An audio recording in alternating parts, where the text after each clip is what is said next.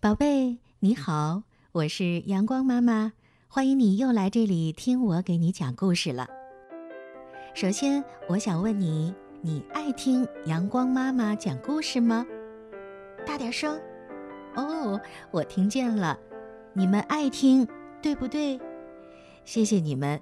正是因为有这么多宝贝爱听阳光妈妈讲故事，所以阳光妈妈才会每天有用不完的力气，能够给小朋友讲这么多好听的故事。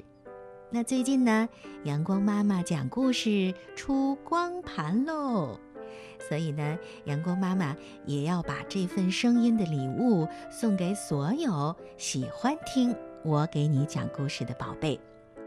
在二月十四号周六上午的十点钟，天津的小朋友可以到荣业大街和福安大街交口的苏宁电器二楼红孩子来参加阳光妈妈讲故事光盘的签赠活动。那天呢，让爸爸妈妈带着你到现场，不但可以看到阳光妈妈，阳光妈妈还会亲笔为你签名，把这个光盘送到你的手上。另外呢，还为你准备了很多小礼物，你愿意来吗？好了，二月十四号上午十点钟，阳光妈妈等着你哦。这两天呢，很多宝贝通过阳光妈妈讲故事的微信平台和我分享了他们的心情，有的还给我讲了故事，我非常爱听，也非常感动。那在这儿呢，阳光妈妈也希望所有的宝贝都能够送给阳光妈妈一句话，好吗？那今天呢，我们就来听听其中几位宝贝的声音。有一位叫佳佳的宝贝特别可爱，她的妈妈大美告诉我，平时佳佳很少看书，但这次为了送给阳光妈妈一句话，佳佳居然完整的讲了一个故事。那接下来我们就一起来听听吧。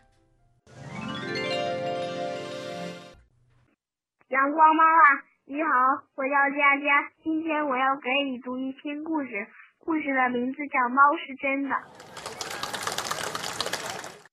翠鸟天天到小花猫的池塘偷鱼吃，小花猫见自己辛辛苦苦养的鱼总是被偷，他非常生气。终于，他想出了一个对付翠鸟的好办法。他用稻草扎了一个小猫，还艰难分辨出真假。晚上，翠鸟又来了。可是他看到猫，就吓得飞走了。连续三个晚上，翠鸟都看见了这只一动也不动的猫。翠鸟壮着胆子仔细一看，原来它是一只稻草猫。这下翠鸟放了心，又重去塘里捉了几条大鱼。第二天，小花猫发现鱼又丢了，它把。这个稻草猫拿回了家，自己装作稻草包的样子，一动不动的站在池塘边。嗯，翠鸟又像往常一样来偷鱼，它飞到这只猫的肩上，小花猫一下就把翠鸟抓住了。我喜欢阳光妈妈讲故事，也喜欢听阳光爸爸讲故事。我以后就在听你的故事睡觉，然后我才能做一个好的美梦。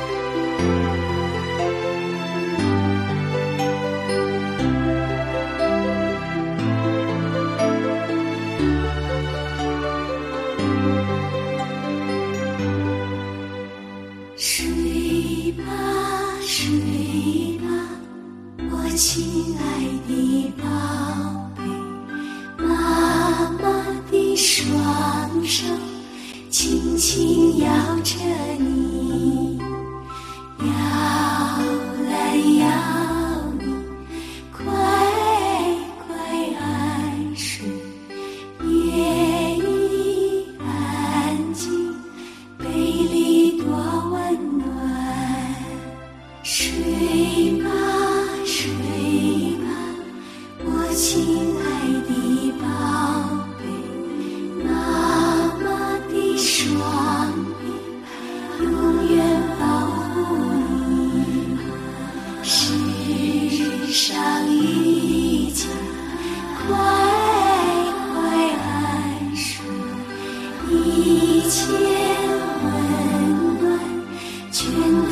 都属